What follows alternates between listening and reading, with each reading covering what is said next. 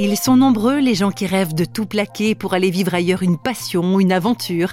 Mais réflexion faite, qu'est-ce qui fait que l'on passe du simple rêve à l'action? Le médecin suisse Jacques-Antoine Pfister et son épouse Isabelle décident un jour de tout quitter pour partir au Burkina Faso. Alors pour qui Pourquoi Les explications de Jacques-Antoine Pfister.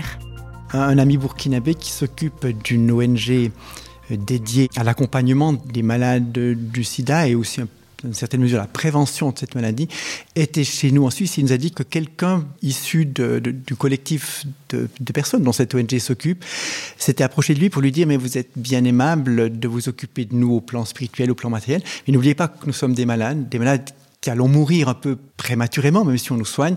Et à ce moment-là, est-ce que vous, en tant qu'ONG chrétienne, vous ferez quelque chose pour nous, bien que vous nous renverrez euh, au village, comme c'est un peu la tradition en Afrique de l'Ouest.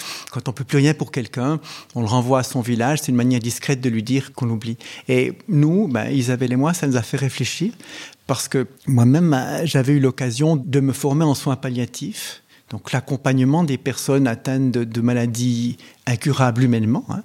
Et tous les deux, au même moment, même si Isabelle elle-même n'est pas inclue dans, le monde des soins, nous avons pensé, mais ça, c'est une parole qui est pour nous. C'est peut-être Dieu qui nous parle.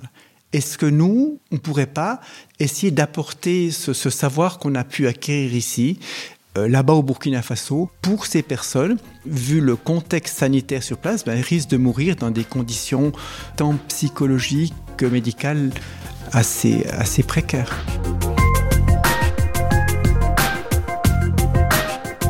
Le docteur Jacques-Antoine Fister observe qu'il n'est pas si évident que cela d'accompagner des personnes en fin de vie, quel que soit le pays où l'on se trouve ce qu'on a remarqué, c'est qu'en tout cas, la problématique des soins palliatifs, c'est un peu comme chez nous. Hein.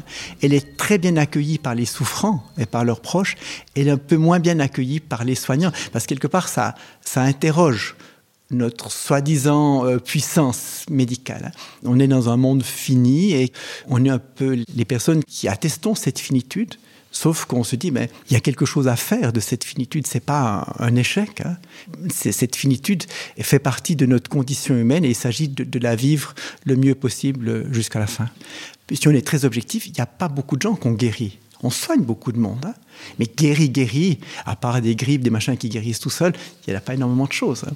Donc quelque part, on est tous un petit peu des médecins de soins palliatifs. Ce qui est propre, disons, à la pensée palliative, c'est vraiment d'essayer d'inclure toutes les facettes de l'existence et de la souffrance du malade. C'est pas du tout une médecine défaitiste et une médecine à bon marché. Hein. Du point de vue physiopathologique, il y a beaucoup de réflexions qui sont faites pour soigner les gens de manière à ce qu'ils soient soulagés sans leur imposer d'autres maux par nos traitements. On doit changer notre manière de vue qu'on soit chrétien ou non. Alors moi, ce qui m'a poussé, c'est cette parole du Christ. Ce que vous faites au plus petit de mes frères, ben vous me le faites à moi. C'était ça mon moteur à moi. Cette manière de voir mériterait d'être partagée aussi par d'autres médecins. Prendre soin des gens jusqu'au bout, jusqu'à leur mort, voilà qui fait écho à une autre encore des paroles du Christ. Tout ce que vous voulez que les autres fassent pour vous, faites-le de même.